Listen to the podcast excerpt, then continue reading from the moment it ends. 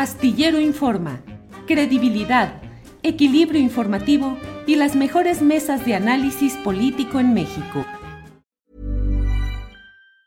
Hey, it's Ryan Reynolds and I'm here with Keith, co-star of my upcoming film If, only in theaters May 17th. Do you want to tell people the big news?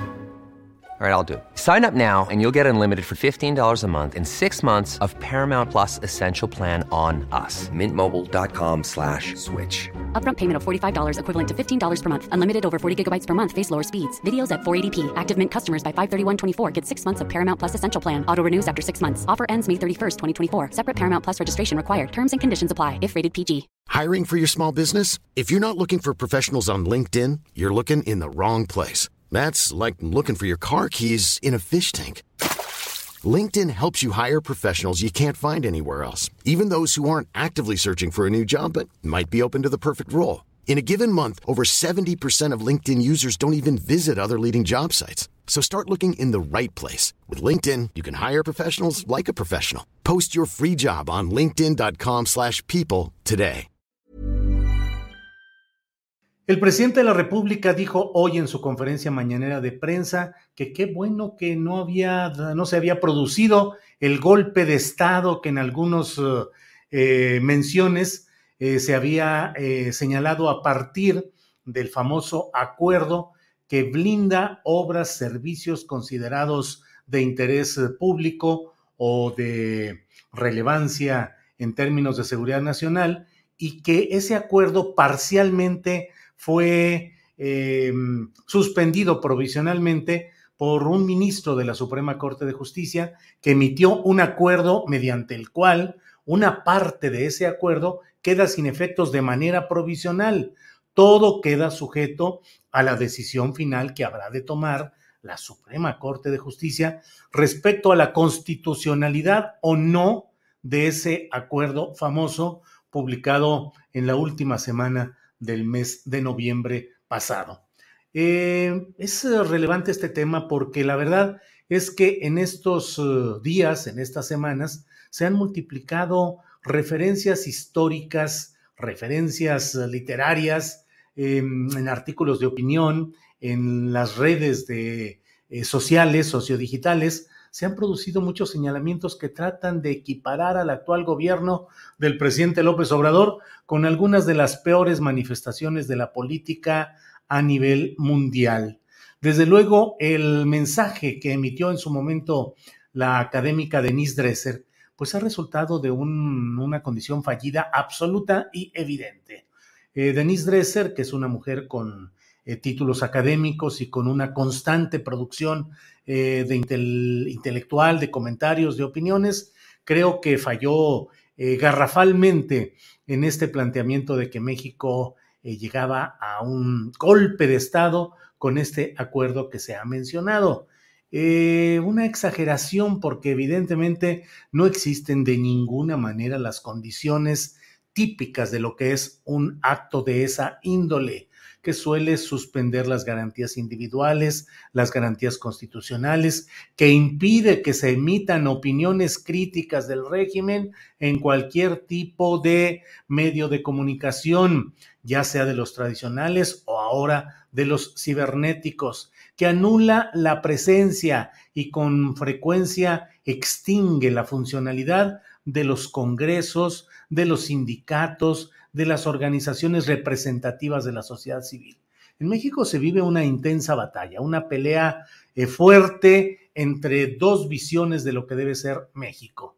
Una, la visión de quienes quieren, de quienes queremos cambios en México y que hemos estado en contra de todo el sistema tradicional que ha implicado injusticia, corrupción, abuso, frivolidad, impunidad y estamos en ese proceso de empujar desde diferentes flancos, el electoral, los que están en los partidos, en sus partidos, en los medios de comunicación, en la actividad cívica, en el activismo por las causas sociales. Hay una gran eh, gama, una gran participación social que empuja en favor del cambio y del otro lado está un grupo de intereses intelectuales, mediáticos, empresariales, bancarios, de toda índole que tratan de que las cosas no cambien porque eran los privilegiados de ese tiempo y porque tenían las mejores condiciones en ese cuadro, en ese estatus que ahora defiende.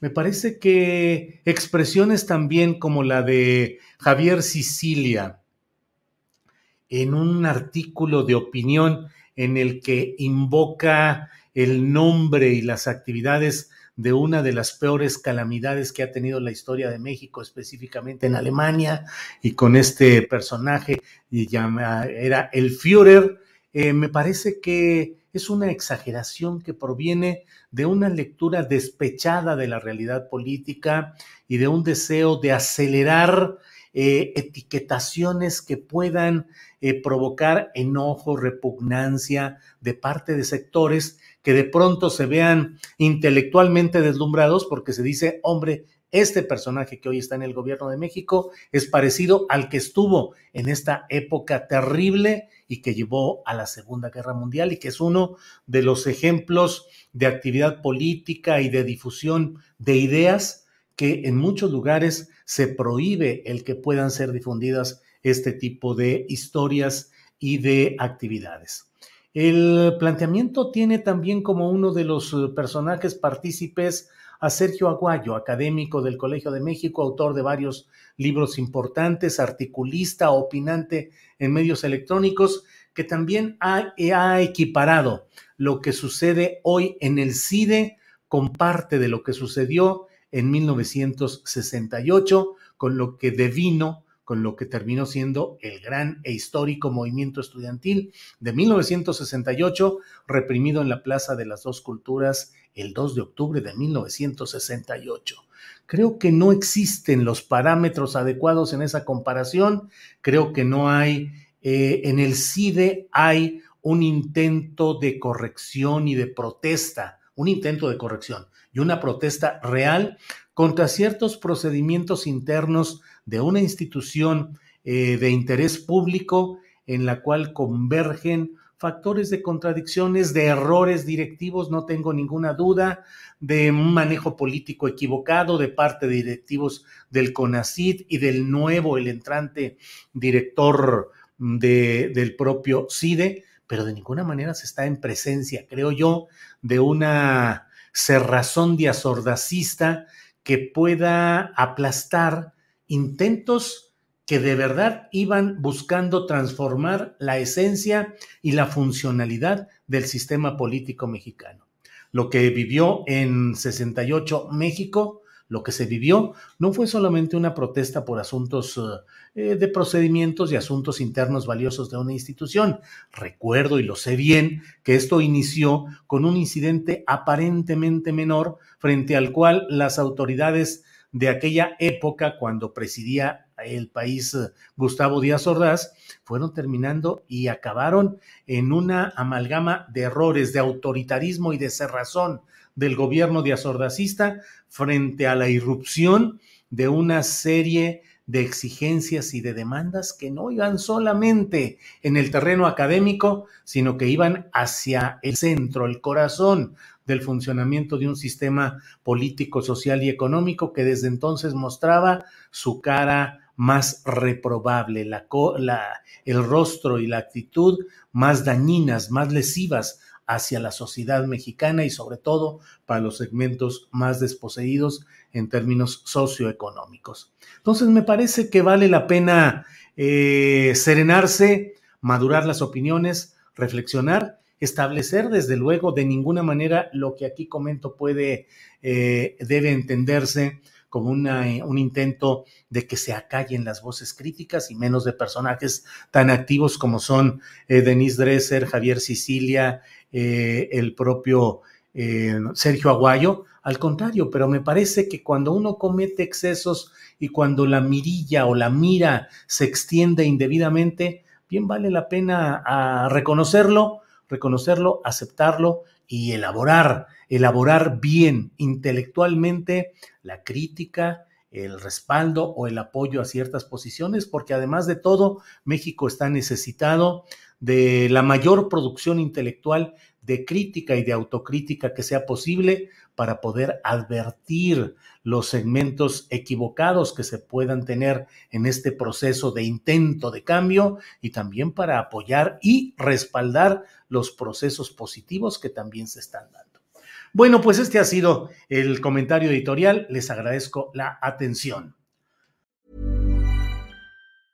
¿Te preocupas por tu familia? Entonces, ¿por qué darles solo huevos ordinarios cuando pueden disfrutar de lo mejor? Eggland's Best, los únicos huevos con ese delicioso sabor fresco de granja, además de la mejor nutrición, como 6 veces más vitamina D, 10 veces más vitamina E y 25% menos de grasa saturada que los huevos regulares, además de muchos otros nutrientes importantes. Así que, dales los mejores huevos. Eggland's Best, mejor sabor, mejor nutrición, mejores huevos.